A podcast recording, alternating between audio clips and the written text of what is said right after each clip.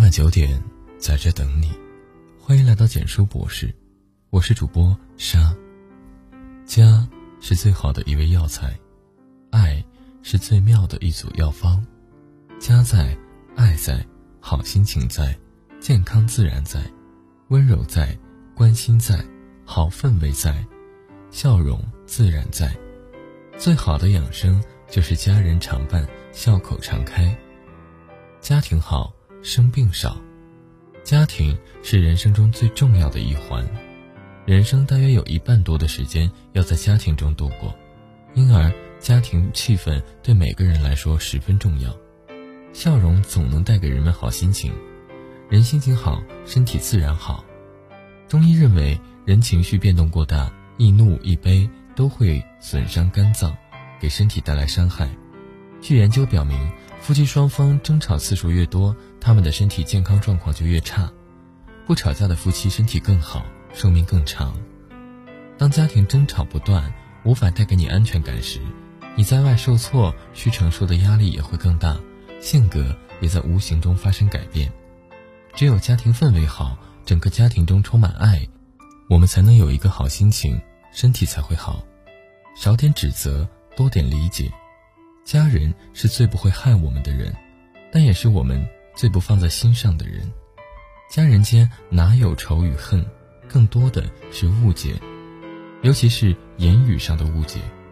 与家人说话不要大呼小叫，遇到家人理解不了的地方，耐心的与他们解释。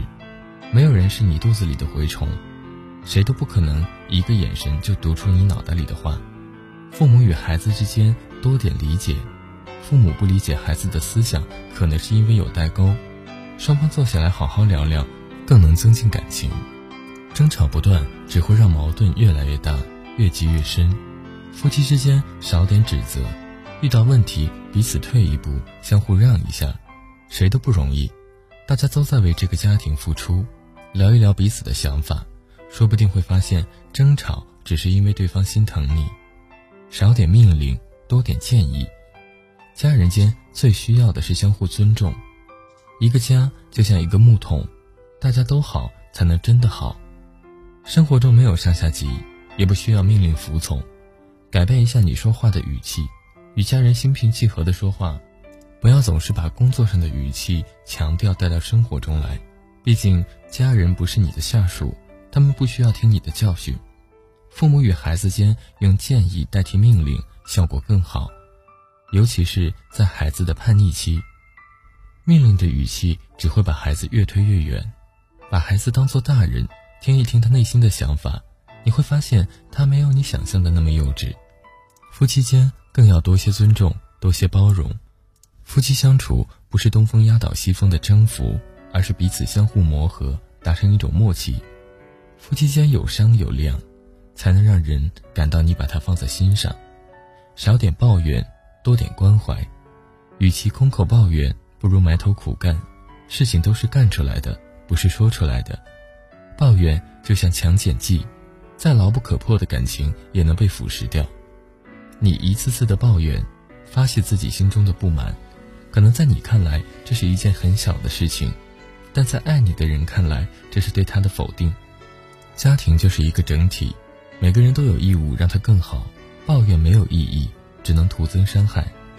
对家人说话要和颜悦色，家庭氛围要好，要有爱，就要用关怀鼓励代替抱怨。孩子调皮捣蛋，成绩不理想，不要抱怨上天不公，因为你的抱怨有可能让孩子丧失信心，放弃自己。这时要鼓励关心孩子，给孩子正确的引导，让他知道父母相信他能做好。夫妻间相处多点关心。妻子有些地方做的不好没有关系，你替他完成，然后一句玩笑调侃，既能增进感情，又能让他感受到你的关心。有爱才有家，爱在家在，好心情在，健康才能在。最好的养生就是和颜悦色的对家人，笑口常开的过生活。文章到这里就结束了，如果你喜欢，记得把文章分享到朋友圈，让更多的朋友听到。你的点赞和转发是对我们最大的支持我们明晚九点不见不散晚安最近一直很好心情不知道什么原因我现在这一种心情我想要唱给你听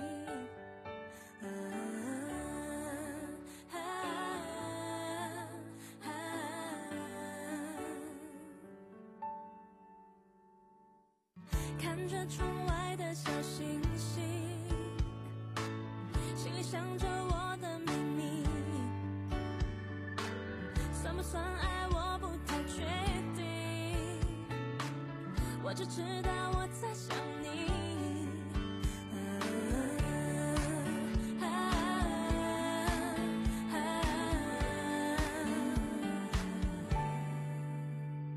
我们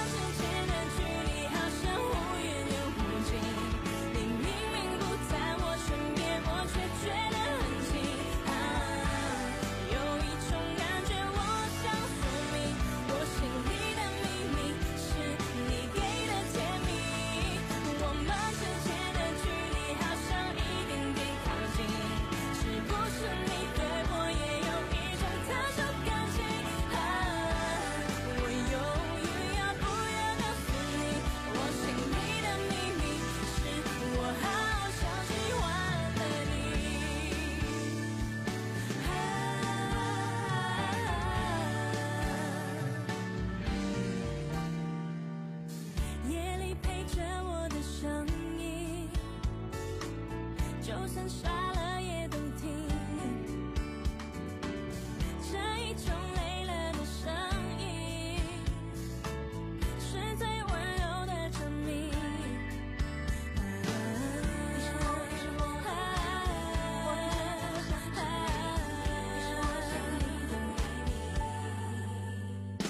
我们